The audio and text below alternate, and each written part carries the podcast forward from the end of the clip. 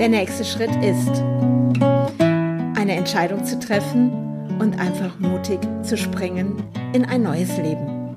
Ich bin Andrea Brandt und ich freue mich, dass du mich begleitest auf meiner Reise in das Unbekannte. Auf engstem Raum, ja. Der nächste Schritt ist, auf engstem Raum zu leben. Wow, wow, wow. Was macht das mit einem?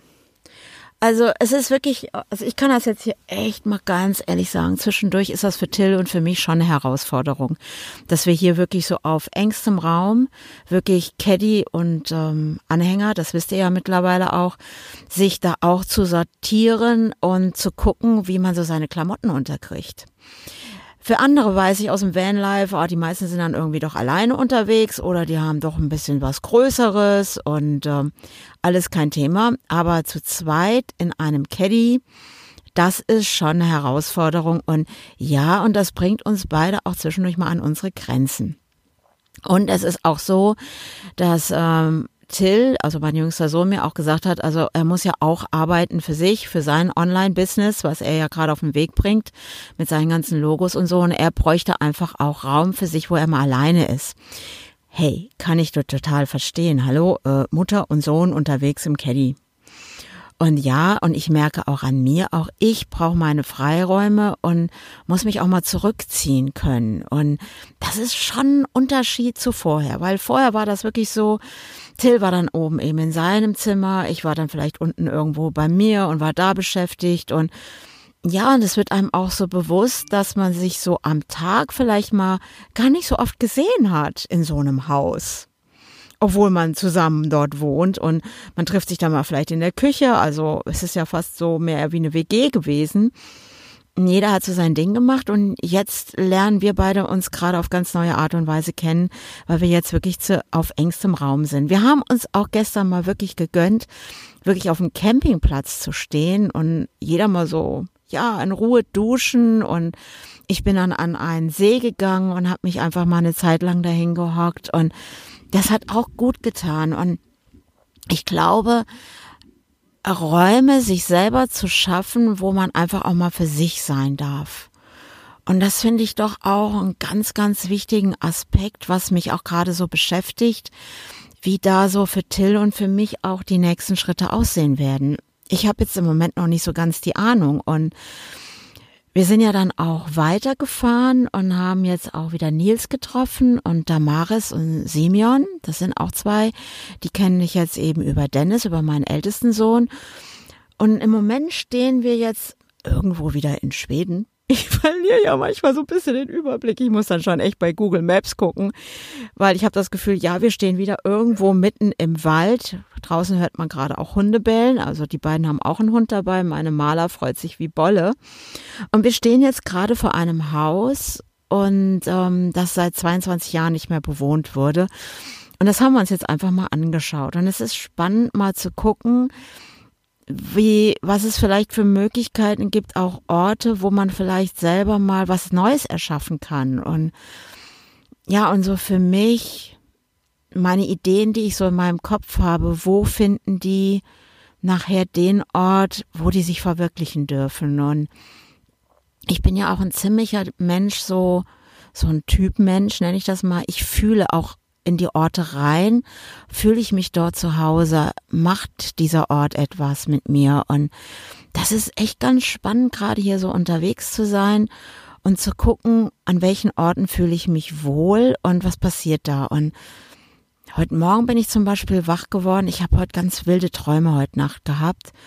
Und ich glaube, diese Träume gingen immer darum, an so Orte zu kommen, wo ich schon im Leben war, wo ich gewohnt habe.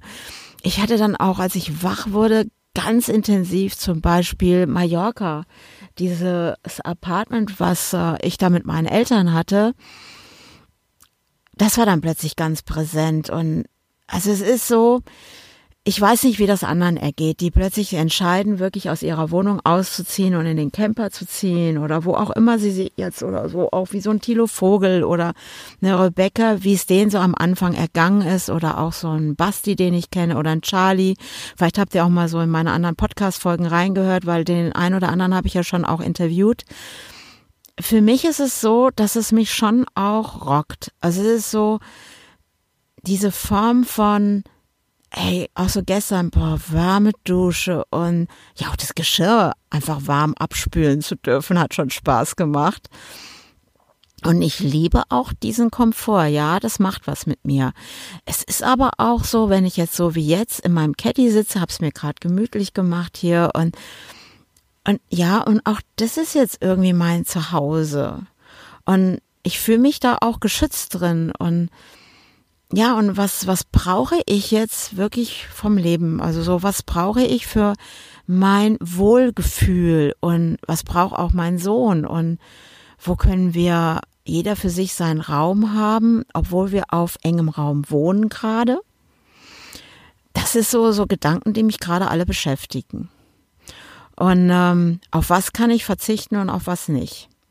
Also ich stelle fest, auf Gegenstände wie Möbel oder ja auch Küche merke ich, äh, da kann ich drauf verzichten.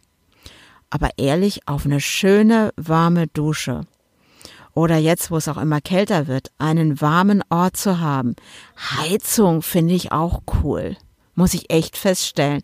Also ich mag schon auch Wärme und das brauche ich auch. Und das sind so meine Gedanken von heute. Und das ist echt, echt spannend, was ich so jetzt auch gewählt habe und wohin da die Reise einfach auch geht, da ins Unbekannte und was sich da zeigen wird.